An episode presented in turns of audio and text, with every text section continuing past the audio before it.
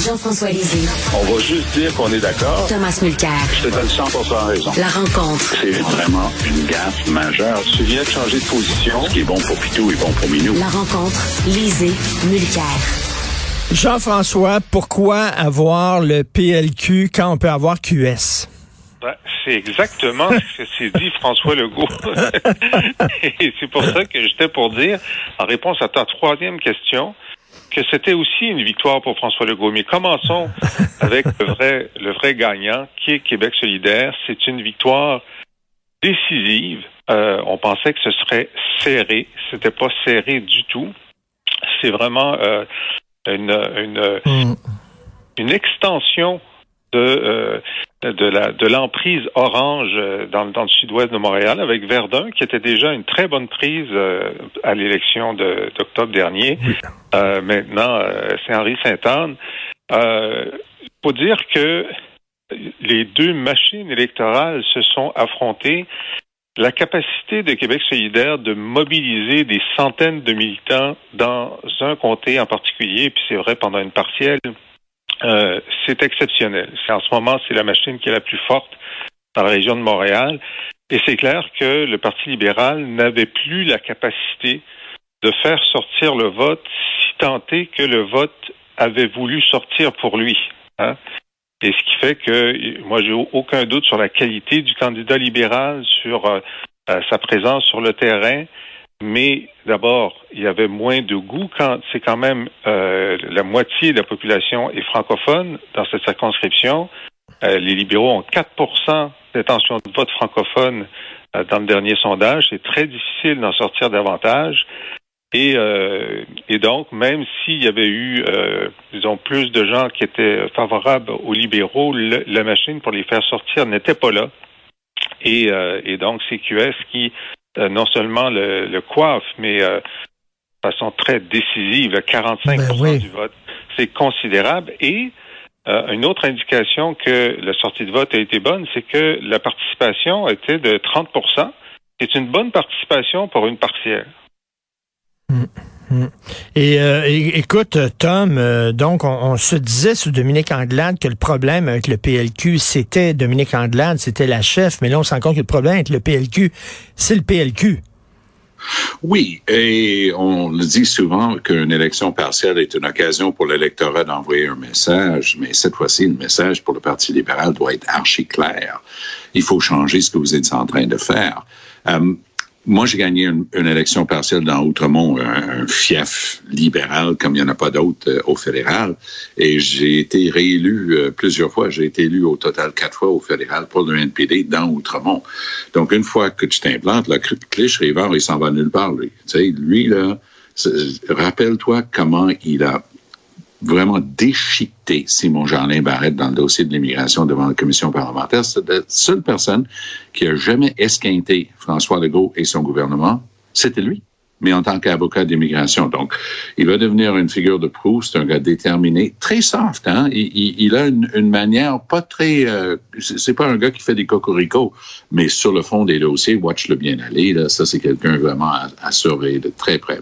Pour ce qui est des libéraux de, de Marc Tanguay en ce moment-là, on m'informe euh, qu'il y a des, vieux de la vieille, des, des gens très respectés qu'on pourrait appeler des senior statesmen du style de Daniel Johnson, Jean-Marc Fournier et d'autres qui ont accepté euh, de reprendre du service, ben, ça serait grandement temps. Puis la première chose qu'ils doivent faire, c'est d'arranger ce conflit d'intérêts perpétuel, ben oui. dans, apparent, dans lequel Marc Tanguay se trouve. Est-ce qu'il prend une décision basée sur ses propres intérêts parce qu'il se garde la porte ouverte pour être dans la course à la chefferie, ou est-ce qu'il prend la meilleure décision pour la partie? Alors, euh, c'est moribond ne suffit pas comme mot pour décrire la situation actuelle. Il faut absolument que ce soit clarifié comme première priorité. Et Jean-François, euh, tu sais, quand, en politique, quand tu te mets à gagner, plus tu gagnes, plus tu gagnes. C'est-à-dire que la victoire à Verdun a vraiment aidé justement à rendre de QS populaire.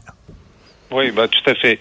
Maintenant, euh, puis c'était important pour eux parce qu'ils étaient un peu moroses euh, depuis euh, depuis l'élection euh, d'octobre. C'était pas les résultats qu'ils qui avaient voulu.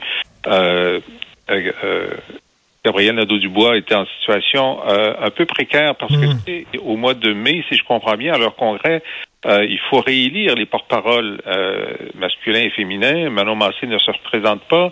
Euh, Gabriel se représente, mais euh, ils n'ont pas de vote de confiance. Mais s'il est réélu avec, ça dépend s'il y a un opposant ou non aussi. Alors donc ça, ça conforte sa position très clairement. donc il était très très content hier soir pour son candidat et pour lui, et je le comprends. Maintenant, si on, on, essaie de calculer quelle était la, la, la, la stratégie de, de la CAC là-dedans, bon, ils sont arrivés quatrième, euh, donc derrière le, le, le, PQ, mais ils ont tout fait pour. Alors, lorsque tu es un parti de gouvernement et qu'il y a une partielle, tu as une décision à prendre. Est-ce que tu essayes de la prendre ou non? Et dans Marie-Victorin, pendant le premier, euh, premier mandat, ils ont tout fait pour gagner Marie-Victorin. Ils étaient en meilleure situation de départ. Mais ils ont vraiment ils ont, choisi une, euh, une, candidate euh, qui était très très solide. Ils ont beaucoup travaillé pour la faire gagner. Là, ils ont envoyé, puis j'ai rien contre leur candidat qui, qui était un, un, jeune homme très très volontaire, mais du point de vue de la CAQ, ils ont choisi quelqu'un qui a l'air d'un adolescent pour dire aux gens, votez pas pour nous, parce que même nous, on n'y croit pas. On vous envoie un adolescent. Hein? Je veux dire, c'était ça le signal. Alors, oui, mais, mais Jean-François, ta réponse, c'est dans ton ouverture tantôt. Tu avais raison quand tu dit que François Legault est un des gagnants hier soir. Legault gagnait en s'assurant que Québec solidaire, pas les libéraux, on s'entend. Et vu qu'il pouvait jouer éventuellement dans les mêmes tales que QS, lui, il s'est dit, garde là, clenche-les, parce que voir son opposition officielle affaiblie de la sorte, ça ne peut qu'avantager François Legault, on s'entend. Ah ben, c'est, ça fait trois ans ou, euh, un peu plus que euh, Legault a choisi son opposition favorite, c'est Québec solidaire. Euh, oui, dans, parce, le parce que de Legault, si, tout marchait bien pour mmh, lui, mmh, le mmh. Parti québécois disparaissait, ça, il a échoué. QS devenait l'opposition la plus forte parce que pour lui, c'est impossible que QS prenne jamais le pouvoir et donc c'est la meilleure opposition possible pour Mais tout à fait. Mais tout, c'est extrêmement bien dit. Oui, je suis complètement d'accord. Puis Legault, il, il maîtrise l'art de se faire élire à droite parce qu'il a les mêmes thèmes à plusieurs égards qu'Éric Duhaime. Il se fait élire à droite, puis gouverne dans le milieu. Puis il a des souverainistes convaincus dans son conseil des ministres, puis des fédéralistes convaincus dans son conseil des ministres, puis il préside un conseil des ministres qui représente toute la texture des contradictions dans notre société distincte euh, qu'on aime tellement. C'est il, a formé une coalition, mais qui n'est pas une coalition idéologique autant qu'une coalition de ben garde là, euh, il faut faire avec. C'est ça. Euh, Jean-François. Je, vais revenir, je vais revenir sur ce que disait Tom sur qu'est-ce qui va se passer au Parti libéral. Mm. Écoute, moi, qu'on me dise que Daniel Johnson puis Jean-Marc Fournier donnent des conseils, euh, ça m'excite pas tellement parce que pour moi, pour moi, la dernière, je veux dire, pour moi, il n'y a pas de scénario positif pour le Parti libéral euh, dans, dans, un avenir prévisible. Il n'y en a pas. Il n'y a, rien mm. à faire. Tu as beau changer l'ordre des chaises sur le Titanic, le Titanic va couler. je ne vois pas d'autre solution et, et, je me demande si d'ici l'élection, euh, la, prochaine élection de 2026, une partie de l'électorat non francophone va commencer à se demander s'il ne devrait pas aller ailleurs. Hein? Parce qu'il y, a, y a succès escompté à venir pour le Parti libéral. Oui, mais regarde quand même le, le, paysage est, tel que si les gens, justement, puis il y a, une, il y a une scène, un sain goût d'alternance. les Québécois comme l'ensemble des Canadiens, n'aiment pas mettre tous leurs œufs dans le même panier. Euh, Trudeau, là, il, est dans les câbles de ce temps-ci, puis une des choses qui est en train de le pousser vers la sortie, c'est ce goût d'alternance. Les gens disent, non, t'es déjà là depuis huit ans, là, non, ah, on te donnera pas un autre quatre ans. C'est ça qui commence à se dégager des sondages. Regardons ah, le plus objectivement possible, on a tous un parti pris, euh, les, les forces en présence. Est-ce qu'on peut s'entendre que le Parti conservateur va retourner euh, dans l'obscurité? 2% hier soir, ça représente à peu près où ils sont rendus. Québec solidaire est un parti urbain, exclusivement. Et ils ne feront pas de percée euh, dans le Kakistan. La CAQ domine complètement, mmh. totalement le Québec à l'extérieur de Grand Montréal et, et, même le Parti québécois avec trois sièges, un à Montréal, deux, un aux îles et un autre euh, dans, l'Est du Québec, ils, ils, ont beau avoir un pourcentage, ils sont pas du tout, euh, ils n'ont pas de vote efficace, concentré à un endroit ou à un autre. Donc, le parti qui a de l'expérience, de l'expertise et un historique, c'est le Parti libéral. Parce que si les gens décident aux prochaines élections que c'est le temps, euh, il va y avoir eu une négociation horrible, des grèves, je prédis, des, des grèves à, à, nous rappeler euh, les grèves d'il y a 40 ans, moi, j'ai l'impression que Legault, là, la, la SAC, c'est juste le point de l'iceberg pour rester avec ton image du Titanic. Le point de l'iceberg, c'est la SAC, l'arrogance d'Eric Kerr qui dit on aurait pu faire mieux. Est-ce qu'il y a à, à l'eau la terre?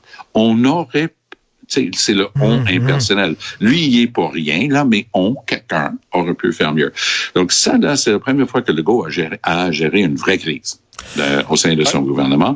Et les gens vont, c'est légitime. Les gens chercheront un, un alternative. Il faut pas compter les libéraux pour euh, une force complètement dépensée.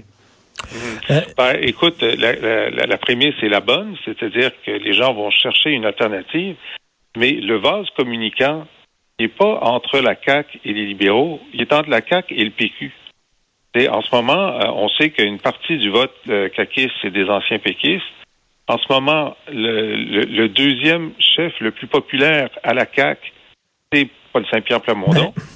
Euh, et oui. donc, si les gens commencent à dire, bon, ben, on est tanné de la CAQ, où est-ce qu'on va? Normalement, c'est vers le PQ qu'ils vont aller. Oui, mais il y a, il y a un fond. Pardon, oui, justement. Pardon, si justement les gens vont vers le PQ et le PQ recommence à monter, ça, c'est bon pour le Parti libéral, parce que le Parti libéral a besoin du PQ pour vivre. C'est Batman, il a besoin du Joker. Si Joker euh, sort de la tombe, c'est bon pour Batman. C'est vrai. Ah, quelle, quelle, analyse profonde. On peut rien ajouter à ça. ça. Tout est dit. Jean, Jean-François. La culture euh, de DC Comics euh, qui, qui l'emporte sur nos analyses de deux anciens chefs de l'opposition. Euh, Jean-François, j'avais PSPP hier en entrevue et je lui disais, si vos sondages internes démontraient que si vous mettiez la souveraineté en sourdine, vous pourriez gagner les prochaines élections, est-ce que vous le feriez? Et il me dit non. Moi, je suis un gars de principe, je crois à la souveraineté, je vais en parler. Euh, est-ce que parfois euh, euh, le, le, le, mieux est l'ennemi du bien? Est-ce que, comme Michel David le dit d'ailleurs aujourd'hui dans sa chronique, est-ce que ça serait pas justement un bon move pour utiliser cet anglicisme-là, de mettre un peu la souveraineté en sourdine pour pouvoir prouver aux Québécois, ben regardez, votez pour moi, je vais montrer que je suis capable de gérer le Québec et après ça, ben on pourra parler de souveraineté. Qu'est-ce que tu en penses, Jean-François? Ben, je pense que la stratégie de, de Plamondon, c'est de, de, faire augmenter le nombre d'indépendantistes. C'est ça qu'il doit faire. C'est la première chose à faire.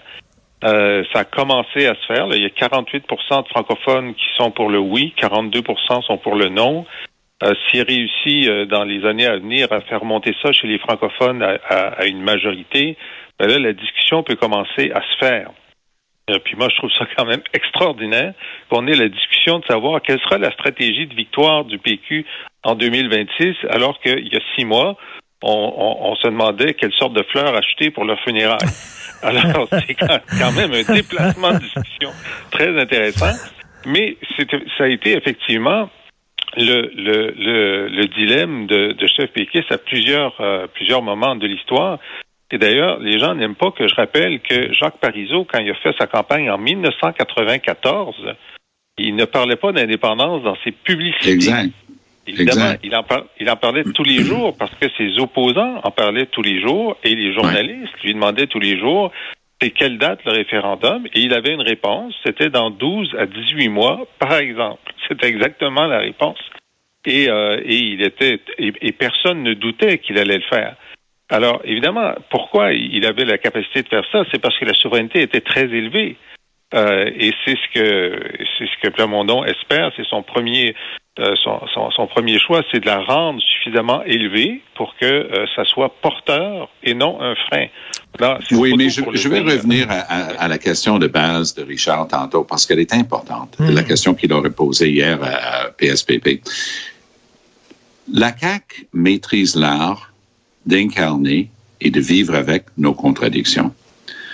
Moi, j'oserais dire la même chose de Québec solidaire, c'est-à-dire un parti soi-disant souverainiste qui n'en parle jamais, parce qu'ils savent très bien, puisque je peux vous en parler, les bénévoles qui étaient là sur le terrain en fin de semaine, j'en connais une gang parce que c'était ma gang au. Des fédéralistes, des gens qui voteront jamais à tout, jamais oui dans un référendum, mais des vrais progressistes avec une vision sociale très à gauche, très prononcée. Et eux, ils se sont battus pour les idées de Québec solidaire. Alors, pour l'instant, les souverainistes de bonne loi à gauche se disent, moi, je suis dans un parti souverainiste avec Québec solidaire, mais détons pour nous. Le seul qui en parle, c'est PSPP. Puis le, il en parle tellement ouvertement que oui, ça cause des problèmes parce qu'il ne maîtrise pas cette contradiction inhérente que beaucoup de gens disent, je veux plus d'autonomie, je veux qu'on décide nos propres affaires. Et est-ce que tu es prêt à voter pour euh, quitter le Canada? Ben, ça va marcher comment ma pension, puis ça va marcher comment l'argent, puis ça va marcher comment ta affaire? Donc ça, ça fait partie des contradictions qu'il faut maîtriser si on veut euh, percer en politique québécoise. Ben, c'est toujours le dilemme. Hein. Euh, mmh. Donc, euh, mmh. donc c'est soit tu fais front, tu dis bon, on va répondre à vos questions, on va faire un livre bleu, puis on va faire des publicités, puis on va vous expliquer ça. Et si la conjoncture est favorable, alors évidemment, la conjoncture est-elle favorable? Ben là, si la Cour suprême décide d'invalider euh, euh, la loi sur la laïcité, la loi sur le français, si on continue d'être insulté par euh, le Canada anglais toutes les deux semaines, etc., ça crée une conjoncture qui est favorable. Alors évidemment, c'est ça, ça le pari, mais c'est la volonté, c'est de se rendre là. Alors, on verra en 2025 comment il va, il va gérer son exactement. Pour l'instant, il n'a qu'une chose à faire, c'est augmenter le nombre d'indépendantistes. Oui, oui, il faut que ce soit lui qui hausse l'antenne et qu'il envoie continuellement un signal fort que c'est par ici, si tu es souverainiste, ça, on est d'accord sur sa stratégie. Mais il faut aussi qu'il apprenne à maîtriser ses contradictions inhérentes dans la société québécoise s'il veut être chef d'un parti qui va être au pouvoir au Québec. Merci beaucoup à vous deux. Merci. Bonne journée. On s'appelle demain. Bye.